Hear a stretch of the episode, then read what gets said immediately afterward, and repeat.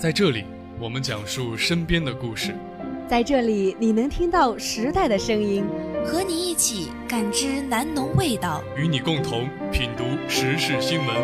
风声雨声读书声，声声入耳。家事国事天下事，事事关心。您正在收听的是南农锵锵锵。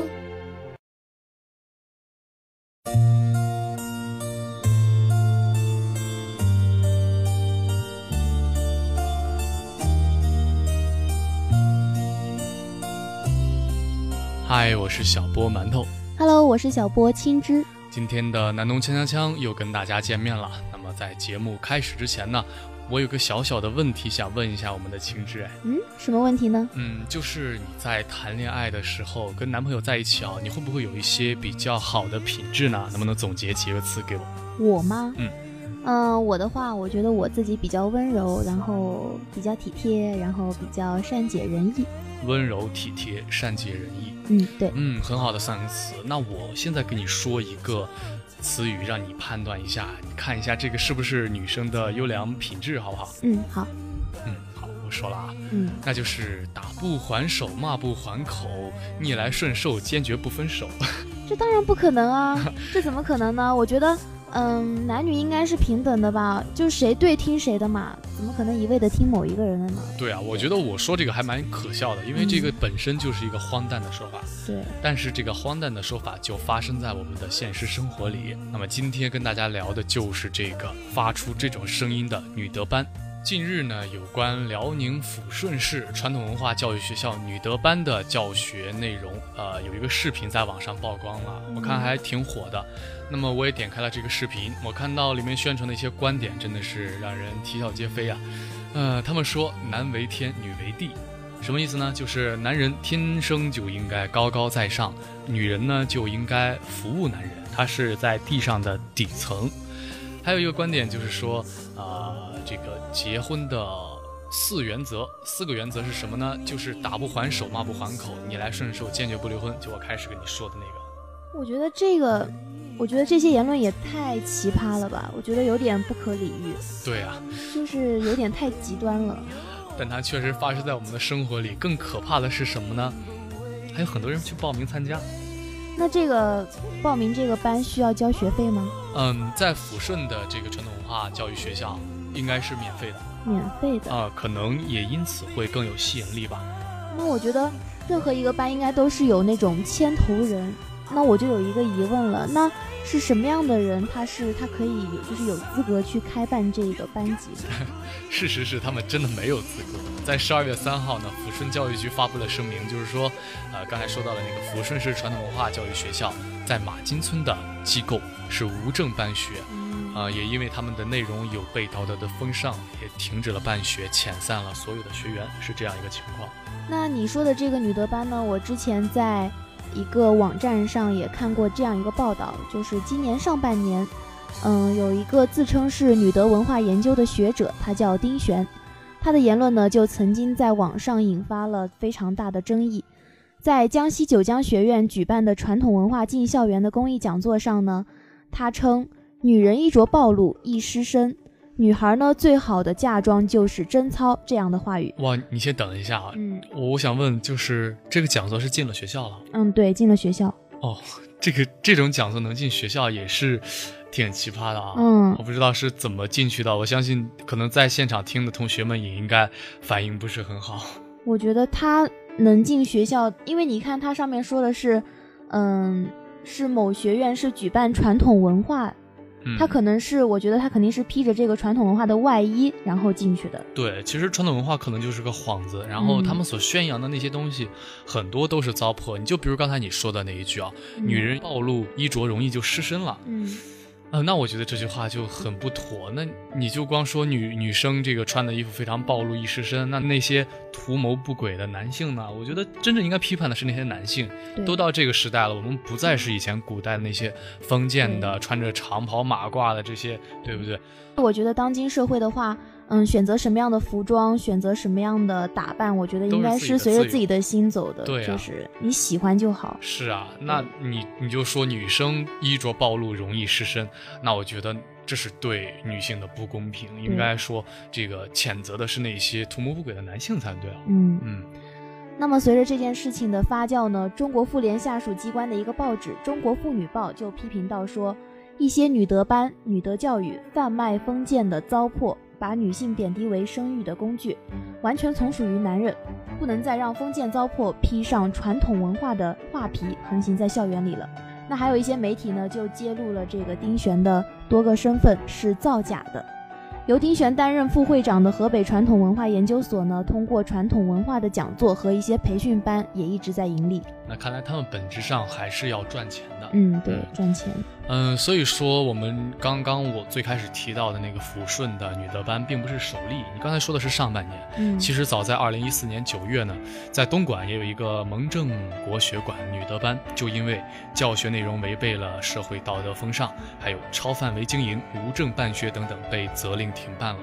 那么尽管如此呢，很多形式多样的女德班在我们国家仍然是遍地开花，有很多的女性花着钱去上这个女德班。那我们的媒体就说，这就反映出了在家庭经济地位中处于那种绝对劣势的现代女性啊，在应对家庭危机上是无所适从的，她很彷徨无措，所以呢，病急乱投医，让这个女德班生意火爆起来了。那么，另外根据香港商报在十二月四日刊登的“女德班开历史倒车不可取”的一文中呢，也称女德班在几年前也是曾经风风火火过。曾一度呢火遍了全国各地，但在舆论的强烈关注下呢，被教育局所取缔。但是呢，野火烧不尽，春风吹又生，女德班如今再次的卷土重来，我觉得这个是很让人震惊的。没错，非常的有韧性啊。那么现在咱们就再说说他们所宣扬的一些教学的内容、一些观点啊。嗯，呃，真的是披着传统文化的外衣。呃，一些所谓的讲师，他们在宣讲的都是一些不合时的、落后的思想，甚至一些糟粕。呃，就比如咱们看视频中的几个点，我说一个，点外卖不刷碗就是你丧失妇道，你说是不是很可笑？对呀，太可笑了吧！我在宿舍有时候下雨天，那我就不愿意出去吃饭，我就想点外卖。对啊，这这难道还？不行吗？对啊，而且我们在大学宿舍吃饭，也就倒到垃圾，我们也不刷了。就是都是一次性的东西啊，我们吃完当然是扔了，就很方便嘛，怎么可能有刷碗这种环节？就是啊，所以说他的很多观点真的是让人啼笑皆非吧？嗯，特别奇葩。是的。还有呢，他说女强人的下场都不好。哎，你是不是个女强人？我好像是算是半个吧，算是半个了。清职平常还是很忙的，特别忙。那我是觉得这个也是非常的可笑。你看，咱们现在有很多的女总统、女企业家，那么她们也是非常成功的呀。对。那么她们这个在女德班所说的观点，就说啊，有很多的癌症。为什么女性容易得癌症？就是因为她们干了男人应该做的事情，母鸡打鸣，所以说遭天谴了。这个，这个我觉得真的是太扯淡了。因为我觉得，你说生病啊这种东西都是没办法预料的，这种东西都是平时的一些作息啊，或者是。你的生活习惯啊都有都有关系，或者是家族遗传怎么样的？我觉得，嗯，现在的社会应该是还是挺鼓励女性就是能够自立自强的。对，觉得那个那些言论真的是，他们是违背科学。对，违背科学的。嗯，呃，确实，我们的历史的车轮一直滚滚的向前，女性的社会地位在不断的提高，那么女性拥有了一系列与男性同等的权利。呃，女性是独立的群体，不应该被这些宣传的三从四德的尊卑思想所捆绑。事实也证明，女性社会地位在不断提高的同时呢，她们对社会所发挥的作用也越来越重要。我们有很多的女企业家、女科学家、女政治家，对不对？我们都看得到。然后，女德班所认为的女强人都没有好下场，那肯定就是荒谬之言了。呃，他们还说打不还手，骂不还口。我觉得这种他们所言的真理啊。其实有一种教唆女性接受家庭暴力的倾向。嗯，我觉得有这种倾向。啊，是的。如此看来，其实这些女德班，本质上就是一些文化盲流在利用人性的弱点，在进行一些招摇撞骗的行为。嗯，那有文章评论称，综合来看，这些呢，宣传男尊女卑、女子无才便是德等历史开倒车的行为呢，它本身就应该是被及时的禁止。但我们从网络上一边倒的评论也可以看出，其实女德班是并不被大多数人所认可的，反而是遭了骂声一片。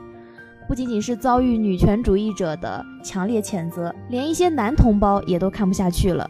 所以呢，基于女德班整体的教学内容是有悖于社会道德风尚的，那我觉得这个是确实应该被禁止的。嗯，啊，说完这个，我倒是想跟青芝说一下，你觉得咱们这个传统文化，它是我们每个人的骄傲。因为我们中国是一个文化文明古国嘛，对，我们有五千年的文明历史，那么我们也有源远流长的传统文化。嗯，重振传统文化，呼唤传统文化的回归，是我们近年来的主旋律，也是一个流行的风气。嗯嗯，那我觉得这也可能就是这些所谓的传统文化，呃，教育班这些女德班兴起的一个背景。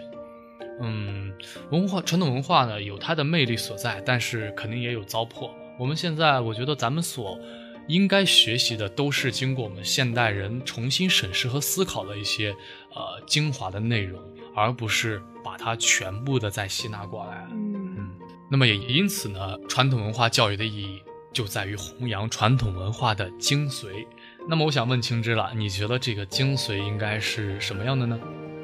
嗯，我觉得精髓的话，首先应该是与现代社会的。主流价值观应该是相吻合的。嗯，那其次呢？我觉得它应该是能够促进整个社会的进步，然后促进我们个人成长的。那再怎么样推到底线呢？也是呢，我觉得最起码的应该就是不忤逆人性吧。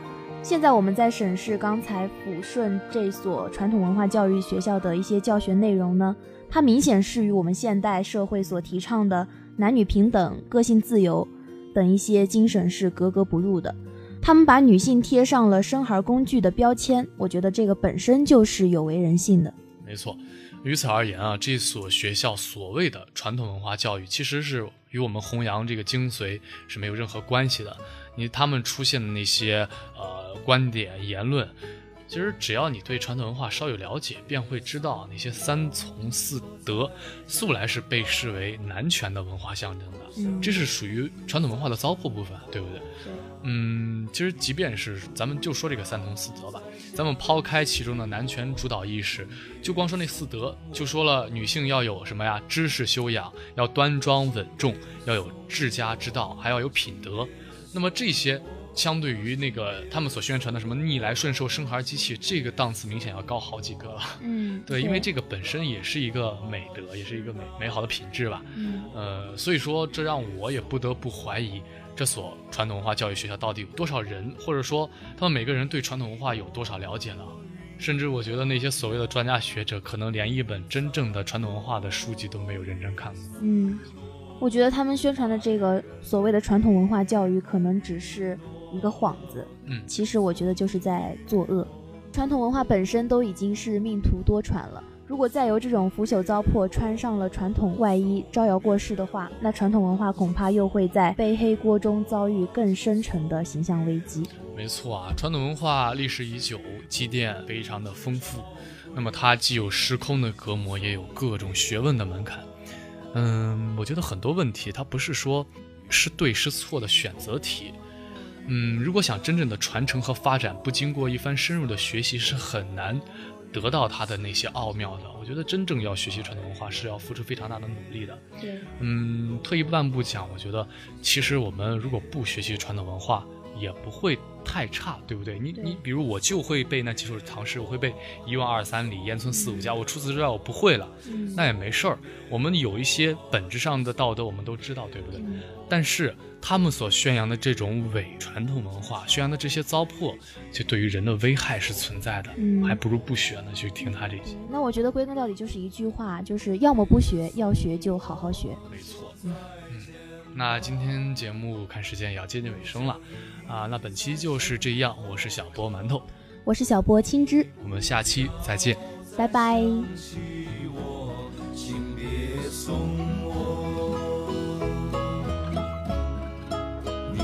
不要再想起。